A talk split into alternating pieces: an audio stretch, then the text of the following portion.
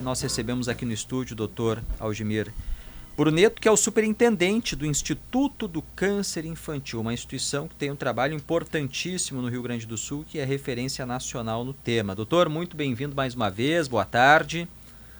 Boa tarde, Stout. Boa tarde, Kelly. Boa tarde. Germano. Doutor Bruneto, tudo bem? Que bom, voltamos aos programas presenciais, Coisa Kelly. boa. Coisa boa. Que satisfação estar aqui, Stout. É um tema importante, doutor. Eu, antes da gente entrar nos detalhes, falar inclusive do trabalho do Instituto, gostaria que o senhor contextualizasse um pouco hoje assim o cenário no Brasil de diagnóstico, de tratamento, as condições que nós temos aqui, os avanços, com o que é eh, de mais avançado que temos disponível na Europa, nos Estados Unidos, na Ásia. Que pergunta complexa, Stout, mas ao mesmo tempo muito importante, porque o que nós queremos é exatamente isso, curar os pacientes. E onde fica o Brasil?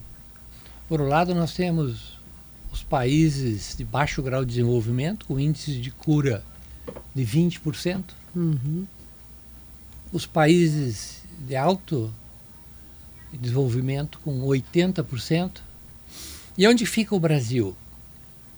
O Brasil fica mais ou menos no meio. Uhum.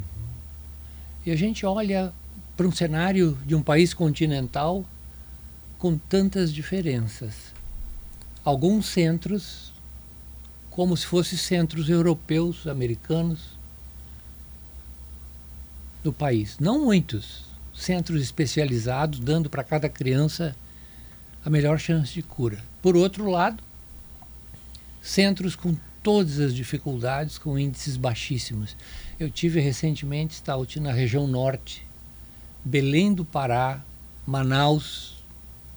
Imagina assim, chegando em Belém, os pacientes são atendidos de todo o estado do Pará, que é gigantesco, atende a ilha de Marajó, atende outros estados como Amapá. Eu vi, tirei fotos, presenciei crianças andando de barco dois dias para chegar no entreposto chamado Bagre, pegar uma ambulância, mais 15 horas de barco para chegar no hospital.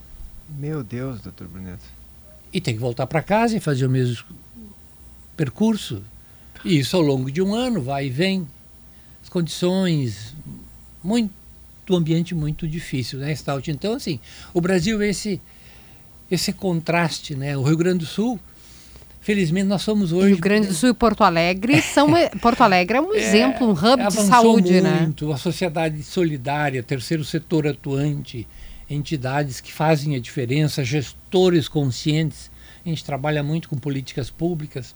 Temos no Estado um plano de ação integral de cuidado, vários projetos de apoio social à família, pesquisa científica uhum. desenvolvendo novas terapias. Então, assim, centros de excelência, 70% a 80% de chance de cura.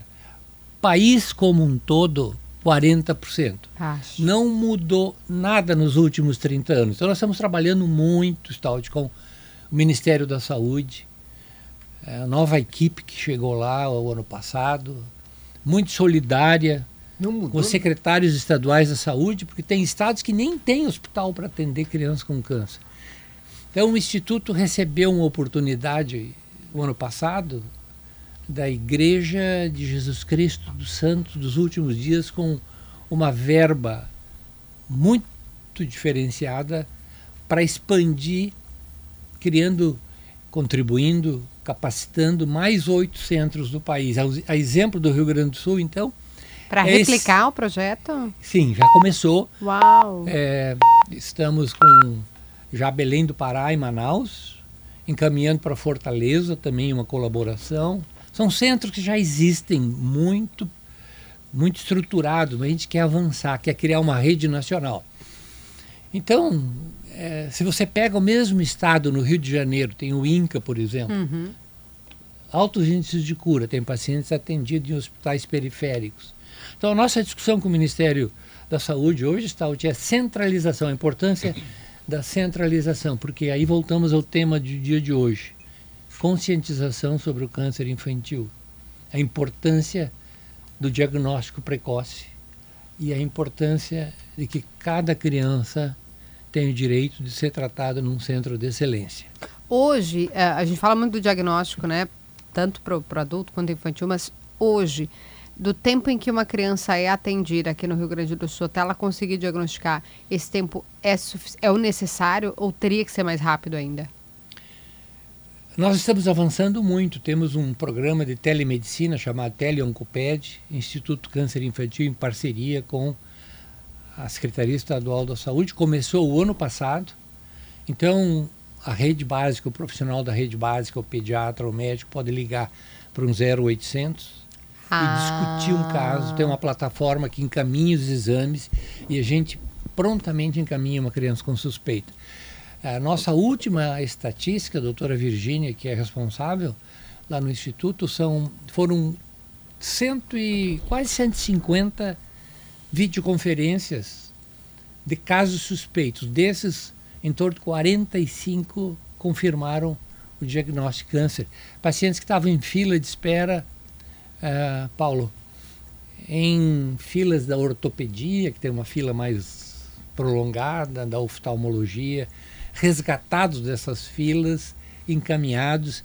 Então, hoje, nós temos essa facilidade de integrar seis centros de excelência no estado, três na região metropolitana e três no interior, se comunicando via gestor, Instituto Câncer Infantil colaborando, apoiando as famílias. E é uma felicidade poder dizer isso, porque é uma mudança muito grande, sabe? ainda hoje nós temos casos que chegam muito com doença muito avançada. Ainda Mas o, o, telemedicina, capacitação dos profissionais, o Instituto trabalha muito isso, capacitar médicos, profissionais da saúde, né? Nosso, a nossa cartilha chamando atenção para sinais e sintomas. Quem tem interesse, os pais, por exemplo. Importante, porque não tem patrimônio maior de um pai que seu próprio filho. Então, é importante buscar informação, ficar atento. Temos no site do ICI uma cartilha que fala sobre os sinais e sintomas, ajuda pais, professores, profissionais da saúde. E a nossa ideia é que esses índices de cura possam aumentar ainda mais, cada vez mais, né? Paulo. Doutor Bruneto, quando a gente fala em câncer, a gente tem uma tendência a associar a doença a pessoas mais velhas, né? Eh, quando o senhor fala em diagnóstico precoce, que é importante no câncer infantil, conscientização, prevenção. O que, que a gente precisa ficar atento, né? Porque a nossa tendência, como eu dizia, é, é, é a gente achar que a criança não vai ter câncer, né? A gente não tem isso muito claro na cabeça. Tem que cuidar para a criança que não ter daqui a pouco um diagnóstico de câncer. O que, que a gente precisa fazer para ficar atento, para que esse diagnóstico precoce ocorra, para que a gente tenha uma conscientização, para que a gente possa prevenir? O que, o que, que é importante a gente ter em mente, já que o câncer normalmente é associado com gente mais velha? Sim, aí é diferente de adulto e crianças, né? O câncer de adulto está mais associado a questões ambientais, né? A exposição a dietas não adequadas, ao tabaco, uhum. enfim, álcool em exagero, e pode ser prevenido com medidas preventivas né, de orientação da comunidade. O câncer infantil não tem uma causa definida como no adulto, na maioria dos casos. Então é importante a busca né, de sinais e sintomas para diagnóstico precoce. Porque quando o paciente chega antes, Paulo, se eu tenho um paciente que chega no início da doença, ele tem uma chance de cura muito maior claro. que um paciente que já chega com doença avançada. Nós estamos trabalhando também muito na conscientização dos profissionais, capacitação da rede básica, é onde o paciente chega no que é posto de saúde. é lá na ponta, claro. Lá chega, na ponta. Chega para atender num posto de saúde e essa pessoa tem que estar tá habilitada para conseguir identificar. Exatamente. Então essa conscientização é importante, né? Hoje é o Dia Nacional de Conscientização sobre o Câncer Infantil uma data que anualmente marca é, chamada de atenção para conscientização das pessoas, né? E também eu acho que no nosso caso esse movimento que é do terceiro setor de apoiar as entidades que trabalham né, diretamente na linha de frente no cuidado do paciente e dos familiares, cada um de nós é um voluntário em potencial para curar uma criança com câncer, ajudando em qualquer uma das etapas, né? Então, eu quero aproveitar o convite para agradecer a uhum. RBS, a Rádio Gaúcha, que sempre nos oportunizam espaços de falar sobre isso, né, conscientizar. E vocês que são, além de profissionais que abrem as portas também, é, muito solidários com o Instituto Câncer Infantil. Nos ajudam muito, né? Então, pessoas que estão ali na linha de frente da comunicação, da informação. Porque, Kelly, se a gente consegue salvar uma criança, um câncer, é algo muito especial. Se a gente consegue salvar muitas vidas, aumentando os índices de cura, é fundamental para que a gente vocês fazem isso progredir, né? Então, doutor, é, quais são os tipos de câncer mais comuns das crianças?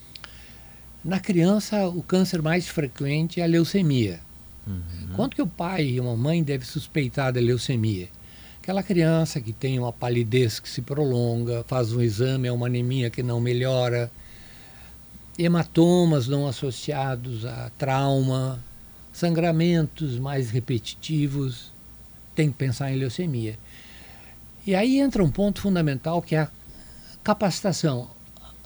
Há dois dias nós recebemos uma consultoria de um menino de cinco anos que estava dois meses passando de médico em médico.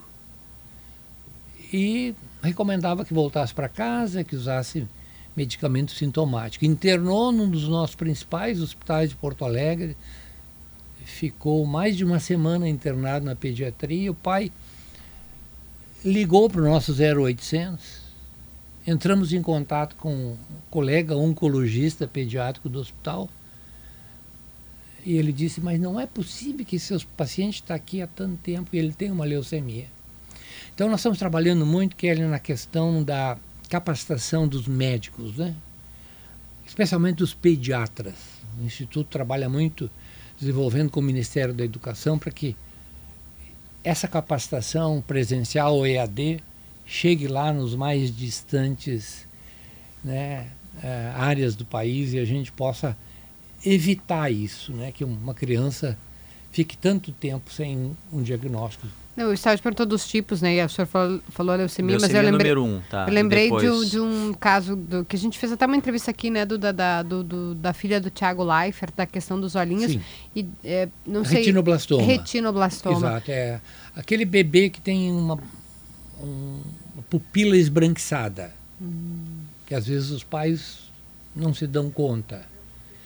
Por isso é importante o papel do, dos pais, né? Em prestar atenção naquele paciente que tem sintomas, porque os sintomas se confundem muito com outras doenças é comuns. É que criança muito pequena é difícil. É né? difícil, mas aí, Kelly, assim, aquela criança que tem um sintoma persistente, que não está brincando, que não está desenvolvendo bem, uma febre recorrente, aí depende muito do tipo de câncer. O Stout perguntou a mais frequente é a leucemia, outro na linha de frequência são os tumores do sistema nervoso central, se fala muito nos tumores do cérebro, né? Do paciente, aquela criança que começa a ter é, vômitos, né? às vezes altera o caminhar, altera o equilíbrio, em consequência tem dificuldade para caminhar, vômitos.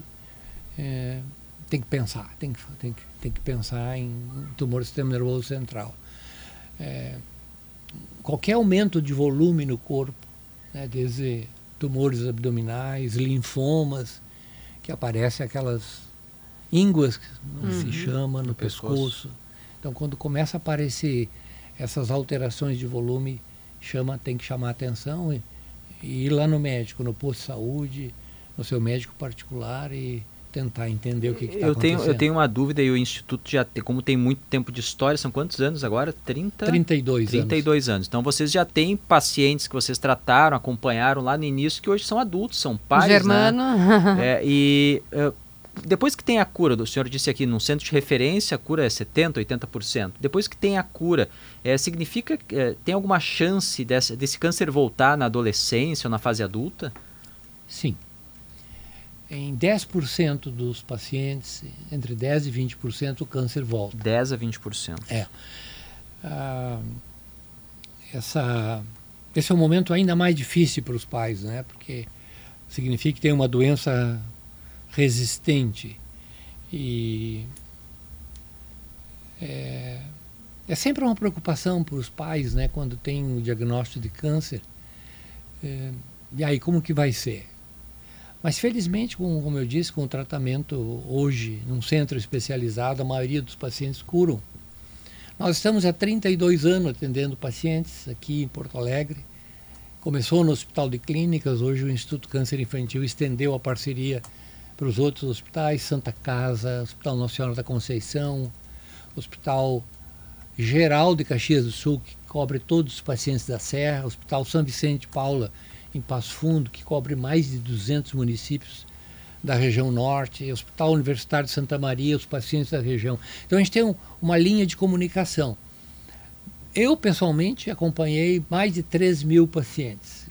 São bebês que hoje são adultos. Uhum. Nós temos uma festa de final de ano, a festa Natal da Coragem, né, Duda? Em que esses bebês, hoje pais, vêm trazer os filhos para mostrar. Uhum. Então o câncer tem sim solução, não é mais aquela doença é. que era no passado invariavelmente fatal, né? Mas o Instituto tem a preocupação, Stout, não só da assistência durante essa fase inicial do tratamento, mas acompanhar os pacientes, a gente diz, até os 90 anos de idade, para ver como é que esse bebê... Como vai ser a vida. Como é que foi a performance escolar dele, como é que é a vida dele na escola, como é que ele, quando adulto, constitui a sua família, que sequelas tem né? Como é que ele está administrando a profissionalização? Né? Então, é uma preocupação porque a gente enfrenta uma doença que tem é, chance de cura, mas tem que prevenir que esse cidadão chegue é, claro. Aos 90 anos, como nós queremos uhum. chegar. Doutor Bruneto, no início da entrevista o senhor mencionou que, infelizmente, nos últimos 30 anos no Brasil não há muita mudança em relação ao percentual de pessoas curadas, né? Não sei se foi exatamente esse o, o, dado que o senhor trouxe, mas que não houve muita, muita mudança. E, e eu fiquei um pouco impactado com isso e queria aproveitar para lhe perguntar, como referência na área, como é que o senhor vê os avanços da medicina, da pesquisa em relação ao câncer, para daqui aos próximos 10 anos, por exemplo, se a gente deve ter melhorias profundas, mesmo quando a gente fala num percentual de pessoas curadas dessa doença, ou mesmo que essa doença seja mais rara né, entre nós, o que é improvável, mas enfim, não sei que o senhor, como especialista, enxerga isso. Sim, um componente importante do Instituto é a pesquisa científica. Nós temos vários projetos em pesquisa básica, pesquisa clínica, pesquisa epidemiológica, e temos avançado. Há 30 anos atrás, nós tínhamos no estado em torno de 40% a 45% porque hoje se constituiu uma rede com hospitais muito estruturados. Então, hoje nós temos trabalhado muito no Instituto Câncer Infantil, em parceria com outros hospitais no país e fora, focando em terapias-alvo, ou seja, terapias mais inteligentes, que identificam na célula um alvo que pode ser é, objeto de uso de um medicamento que seletivamente destrói aquela célula maligna. Então nós estamos evoluindo, tem a imunoterapia, terapias-alvo, hormonioterapia, além do transplante de medula óssea. Então evoluímos muito, Germano, nesses últimos anos, mas o nosso sonho é que a gente chegue um dia a 100%. Então até lá é fundamental que a gente continue tendo apoio, a comunidade nos ajuda muito, temos recebido muita muita verba internacional também para os nossos projetos de pesquisa e a gente está avançando muito nesse sentido de buscar é, é, melhorar os atuais índices de cura ainda mais. Doutor Bruneto, muito obrigado por vir aqui no estúdio. Sempre é uma aula, tema importante de alerta e de conscientização da, dos nossos ouvintes. Muito obrigado e sucesso, vida longa ao trabalho do Instituto do Câncer Infantil. Muito obrigado, um prazer muito grande estar aqui conversando com vocês e com os ouvintes.